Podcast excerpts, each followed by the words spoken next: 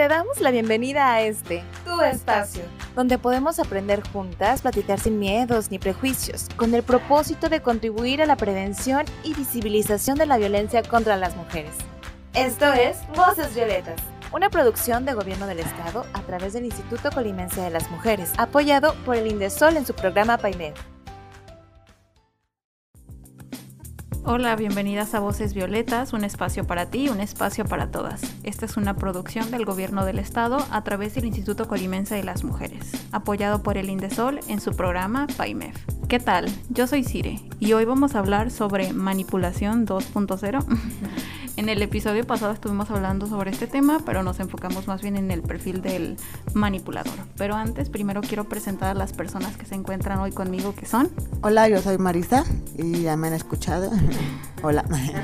Hola, soy Ceci y un gusto estar aquí otra vez. Gracias chicas, la verdad, un agrado que siempre estén aquí conmigo platicando sobre cosas de lo que sucede en la vida. Así es.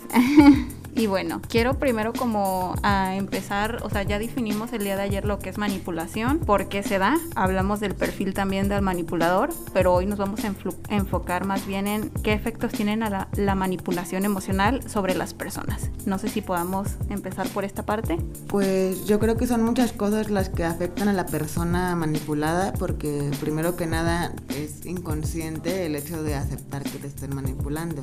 Entonces, pues una de las cosas es pues la inseguridad, ¿no? Eh, les cuesta tomar decisiones, eh, les es difícil decir que no, o buscan la aprobación de las personas ya que han sido manipulados durante tanto tiempo que ya no tienen ese poder interior de decir, ah, yo quiero esto, ¿no? Entonces también les es muy difícil como salir del círculo de la violencia y pues yo creo que eso es lo que afecta principalmente a la persona. Yo eh, coincido con lo que dice Marisa y creo que sí, que principalmente los efectos que tiene la, la, manipulación en una persona pues tienden a ser de carácter emocional y sobre todo pues en su autoestima, ¿no? En la manera que se perciben a ellos mismos y mismas y la manera en la que se relacionan con los demás. Eh, creo que si no es como generalizar, pero la mayoría de las personas que han sido manipuladas pues se dan cuenta que fueron manipuladas ya que, fue, ya que pasó esa manipulación. O sea, ya que ya como que, ah, entonces por eso y por eso y por eso era, pasaba esto.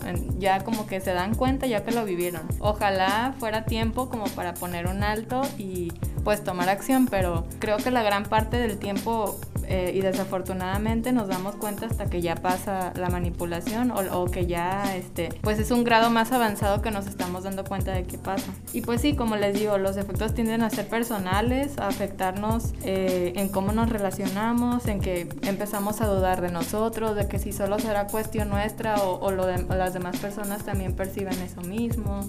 Eh, pues como ya se mencionó en el episodio de ayer la manipulación pues tiene que ver con el control y el poder de una persona que tiene sobre otras y el beneficio que pueda, el beneficio propio que pueda, pues, uh, sí, tener de ellas. Para esto se toma el, el, control del comportamiento de las personas mediante tácticas psicológicas y por lo general esta manipulación pues tiende a tener un carácter negativo o una tendencia negativa. Eh, es importante mencionar que esta manipulación se puede dar en diferentes ámbitos, eh, no solamente como que nuestras relaciones interpersonales con familiares, amigos, eh, la pareja, etcétera, puede darse pues en el trabajo, en la escuela, en la misma sociedad, incluso los medios de comunicación masiva pues tienden a ejercer y a usar esta misma manipulación para controlar, controlar se podría decir, la mente o la forma de pensar de las personas en general.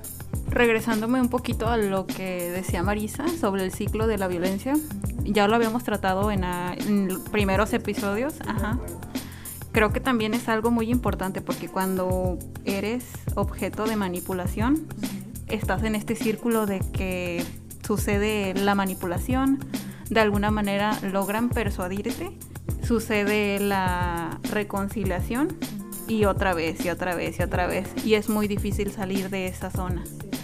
Yo creo que las personas que sufren esta parte del círculo de la violencia tienen cierta esperanza de que la persona cambie y eso muchas veces es lo que nos mantiene en el círculo de la violencia.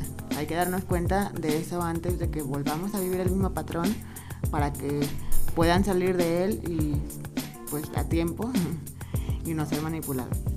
¿Sabes qué pasa también? Que a veces es como tan sutil esta manipulación que no nos damos cuenta, o sea, hasta que alguien dice, oye, pues ve cómo te trata, oye, pero ¿por qué te condiciona de esa manera? Pues es como que nos empieza a hacer ruido, pero también está lo que se le conoce como chantaje emocional, que es cuando pues una persona aprovecha sus emociones y las emociones de otra como para por ahí este tratar de, de buscar su beneficio. Y pues este tipo de chantaje emocional hace sentir culpable y es una manipulación sutil. Hay diferentes tipos de chantaje emocional. Según las estrategias podemos clasificarlos como la estrategia de culpa, que pues genera culpa en la otra persona y por eso como que tú accedes a esa manipulación. La estrategia de, agresión, cuando después ya implica un miedo que hay hacia esa persona. La estrategia de agasajo, que se da con regalos y promesas y condicionar como de, ah, pues si te va bien en la escuela, te voy a dar un regalo. O sea, aunque parezcan cosas muy, muy sutiles y muy tranquilas, pues sigue siendo ahí una parte de manipulación y condicionamiento. Yo creo que una forma también de manipulación sutil en las parejas, por ejemplo, es si el novio es posesivo y celoso, que se agarre de los sentimientos, ¿no? De que, ay, es que yo te quiero mucho, mejor quédate a comer conmigo y estamos juntos y así, solo para, solo para que la chica no salga. Eso puede ser una forma de manipulación sutil porque involucra el, es que yo te quiero mucho, yo quiero estar contigo, hay que hacer algo y así es como las chicas no se dan cuenta o, o puede ser en cualquier relación. Y de hecho, ahorita que lo mencionas, Marisa, también existen diferentes este, formas de manipulación o de chantaje emocional, pues según los vínculos afectivos que tenemos. Como dices tú, puede darse en pareja, entre una persona y su persona llegada, puede darse entre padres e hijos, cuando a veces obviamente conocemos estas estrategias de las mamás es que yo te di mis mejores años o es que yo te llevé nueve meses y mira cómo me pagas y mira que no sé qué. Está esa parte de entre padres a hijos y también está la parte contraria, desde hijos a padres. O sea, esos berrinches en, en la infancia, esos eh, llorar hasta obtener lo que yo quiera, es también una forma de chantaje emocional y por consecuente de manipulación. ¿no? Como lo menciona Ceci, recuerdo que una compañera comentaba que también se da desde que son pequeños, ¿no? Condicionar de alguna manera a los niños a decirles, no sé, si haces toda tu tarea, si cumples con tus deberes, te voy a dar un dulce o te voy a sacar a pasear. Entonces empieza desde casa, ¿no? Sí, muy importante eso porque, pues sí, eh, estos valores que se siembran desde que somos niños y niñas, pues tienen mucho que ver en la forma de que nos vamos a comportar ya cuando seamos adultos. Entonces es importante, eh, pues, eh, entablar como una relación de confianza entre padres e hijos y que exista también esta parte de, pues, correspondencia y corresponsabilidad de, de decir, bueno, mi hijo necesita esto, le voy a dar, no sé, cuando los hijos de repente en la adolescencia se vuelven un poco más este, solitarios o solitarias o les gusta estar encerrados y los papás como que resienten esta parte de que se alejan un poco y luego tienden a usar estas estrategias de manipulación emocional de, ah, es que mira, o incluso llegan a utilizar, no, se ha, pasado, ay, pues me siento bien enfermo, bien enferma, o, recurren como estas tácticas estrategias emocionales que tratan de convencer a la otra persona de que pues necesitan de ellos, ¿no? Pero no siempre de la forma correcta. O sea, para eso debe existir una comunicación, pues bien, bien así, bien neta de papás e hijos, o o entre cualquier persona con la que tengas una, un vínculo emocional, ¿no? Llevar, ser honestos, eh, ser considerados, no sé, ser, como digo, eh, responsables emocionalmente, hablarlo cuando hay algún conflicto, no, no tratar de persuadir o de irnos por esta otra rama que también puede funcionar, pero pues no es la manera correcta de, de resolver estas cuestiones. Y bueno, Ayer, como lo comentábamos, hablamos sobre el perfil del manipulador y ahora nos queremos enfocar en el perfil del manipulado, o sea, de esta persona que sufre la manipulación. Pues se dice que es una persona sumisa, con baja autoestima o tendente a la culpabilidad. ¿Realmente me siento identificada con esto? sí soy. ¿Han tenido alguna anécdota? O sea, alguna que se les venga a la mente que digan, no manches, ¿cómo no me di cuenta antes? Estoy tratando de hacer memoria. Igual no hay como alguna concisa, pero pues se dan estas típicas de que cuando quieres encajar en un grupo de amigos y de repente pues ponen estas condiciones, ¿no? De que, ay, pues es que debemos de tener tal cosa o debemos de vernos así o este, de vestirte de esta manera si quieres como que pertenecer a este grupito, te debe gustar esto y esto y pues estas cosas que, que, al parecer son como pues muy tontas o muy sutiles, pero pues desde ahí ya tiene que ver como que el poder que ejerce la figura pues que ahí domina un grupo y el poder que ejerce sobre los demás, ¿no? Sobre eso que menciona Ceci, de hecho se me viene a la mente lo que también ayer comentábamos sobre manipulación e influencia social, que aunque parezca que son iguales, no tienen mucha cosa parecida, por así decirlo. La manipulación básicamente es controlar, tener un control sobre ti y siempre van a obtener algo de ti, ya sea un objeto o algo que tú les des que sea como, no sé, alivianarles la carga de alguna manera. y simplemente ser igual que ellos, ¿no? Como obtengo que tú seas como yo y pienses como yo y harás lo que yo quiero. O mantenerte... Y bueno, la influencia social, y creo que iba más por lo que tú decías, de cuando te condicionan a, pertenecer a un cierto grupo de personas, porque cuando vives en un grupo de amigos o algo así, entonces de alguna manera tú obtienes algo de esa persona, pero esa persona también obtiene algo de ti. En este caso podría... En este caso yo podría poner un ejemplo, como a ti te gusta mucho la música y a mí me gusta el cine. Entonces, de alguna manera, a mí, yo influyo en ti que te guste el cine y tú influyes en mí en que me guste la música. Digamos que no es algo totalmente malo, pero... Un beneficio para ambas partes, ¿no? Exacto, hay un beneficio para ambas partes. Y a diferencia de la manipulación sería, solo puedes escuchar música, no me hables de cine. O sea, es como más... Sé más como yo y menos como tú, ¿no? Exacto.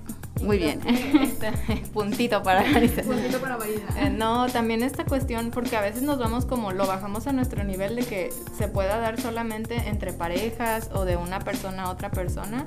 Y creo que también es importante destacar como esta cuestión de que la, la manipulación, perdón, se puede dar en gran escala. O sea, cuántos regímenes eh, totalitaristas o, pues, o no sé, como cuestiones eh, más eh, orilladas a un pensamiento de manera pues única eh, que impone una autoridad, un presidente, un, un mandatario.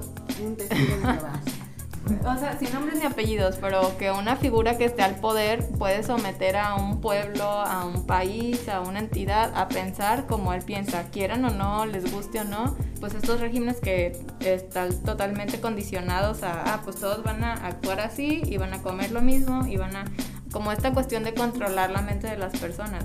Y pues lo podemos ver así, sería como el, lo más drástico hasta la cuestión más imperceptible como son los medios de comunicación.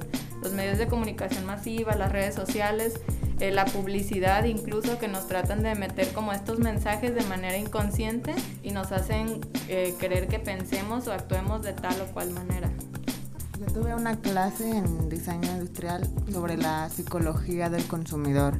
Creo que va por ahí con la manipulación del cliente para que para que quiera comprar lo que tú estás vendiendo. O sea, me dicen cosas como, el cliente no sabe lo que quiere, ustedes tienen que venderle lo que él necesita.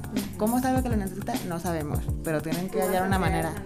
Entonces, ajá, creas escenarios, le das un, pues a lo mejor un presente para que entienda cómo, cómo le vendes la idea de que no solamente está comprando un producto, ¿no? Está comprando el estatus, está comprando la experiencia, está comprando este, la posición económica o social en la que se va a ver si consume tal o cual producto. Entonces, como que esta cuestión que también es muy imperceptible, pero que tiene mucha influencia, incluso pues los mentados influencers e influencers, que, que sí, o sea, a veces así pasa, las marcas contactan a estas personas para que le hagan promoción a su producto y pues que convenzan a la mayor cantidad de personas a que también lo consuma, incluso cuando ellos creen o no creen en el mismo, o sea, solamente como por tratar de controlar o, condicionar estas maneras de, de, pensar y de consumir. De hecho, yo tengo algo que aportar en eso que comentas de los influencers. Hablando también sobre mis clases, como diría Marisa, yo recuerdo que en la facultad también me llegaron a decir la diferencia, diferencia perdón, entre publicidad y propaganda. O sea, la publicidad, como en los influencers, te vende. Y la propaganda que puede venir desde un partido político, una institución o algo, un gobierno, esa te persuade, te convence de que de alguna manera lo que está haciendo, lo que yo estoy haciendo, tienes que tener la idea de que es lo correcto, por así decirlo. una idea, se podría decir, ¿no? No te vende como tal algo tangible, un producto, un servicio, sino como una idea, una forma de, una Forma de pensar. Y bueno, creo que nos salimos un poquito del tema, pero al final es manipulación de diferentes maneras representada. No sé si gusten aportar algo más, chicas. Bueno, como en el episodio anterior, eh, siempre hay que poner límites. Aprendan a, a, ser también empáticos con la persona que es manipuladora, porque pues tendrá sus razones para hacerlo, pero siempre que sean conscientes de que ustedes no se van a dejar, hay que saber cómo entender a las personas y no tomárnoslo tan personal, a menos que realmente la persona quiera afectarnos personalmente, ¿verdad? Pero igual, solo dense cuenta las red flags que están de moda. Este, pues en el episodio pasado están las red flags, así que si quieren escucharlo, ahí está. Y sí, yo también me iría por este lado de, pues que aunque a veces la manipulación es difícil de, percibir, que a veces ni creemos que estamos siendo manipulados hasta después que nos damos topes en la pared y alguien nos hace, pues, darnos cuenta. Eh, pues sí es eso, establecer, como dice Marisa, establecer límites. O sea, está bien ser así, pero no dejarnos, eh, poner bien en claro lo que queremos, eh, no dejarnos como creer o a veces somos pues personas que tenemos que ser buenas personas y confiamos en todos y creemos que nadie va a actuar de mal manera. Hay que afrontarlos a veces. Yo creo. Es bueno decir, ¿sabes qué? Hasta aquí llegué. Yo ya estuve suficientemente manipulada. Yo creo que es bueno siempre preguntarte, o sea, ¿serán las verdaderas intenciones de esta persona? No, no digo que desconfíen de todos, porque también qué triste vivir así, pero a veces damos la confianza a gente que no la merece. Entonces hay que tener mucho cuidado con quién confiamos y también poner atención en, en estas red flags que dijo Marisa establecer límites creo que es la mejor cura para la manipulación. O sea, pintar tu rayita y decir, ¿sabes qué? Hasta aquí yo ya no quiero eh, que llegues a tomar pues decisiones que me correspondan a mí ni cosas que tengan que ver tanto conmigo y que eh, esa persona empiece como a influenciarlas, ¿no? Entonces pues sí, tengan mucho ojo, mucho cuidado. Es difícil salir del círculo de la manipulación, de la violencia, como decían. Y pues eso, que a veces es tan, tan imperceptible y tan sutil que puede escalar a otra cosa sin darnos cuenta de manera muy rápida. Entonces lo que puede empezar con un no salgas con eso a la calle puede llegar a convertirse en un gol entonces, pues tengan mucho ojo y mucho cuidado. Excelente forma de terminar. Siempre. Y pues yo nada más como algo extra, igual invitarlas, invitarles, invitarlas a estar pendiente también como de lo que sucede a su alrededor. No se trata de desconfiar, como dicen mis compañeras. Se trata de simplemente ser como un poco más, tener los ojos abiertos. Estar en alerta. Exacto, estar en alerta y pues pues sí, no desconfíen de todas las personas, pero mantengan los ojos abiertos. Exacto, no confíen en todas. Pero bueno, es momento de despedirnos por el día de hoy. Muchas gracias a todas las personas que nos sintonizaron desde su casa, coche, oficina o espacio en el que se encuentran. Voces Violetas es un programa del Instituto Colimense de las Mujeres, impulsado por el gobierno del estado de Colima. Muchas gracias Marisa y Ceci por acompañarme otra vez. Gracias a ti, Sire. un placer. El placer siempre es mío. Nos escuchamos en la siguiente emisión. Hasta luego.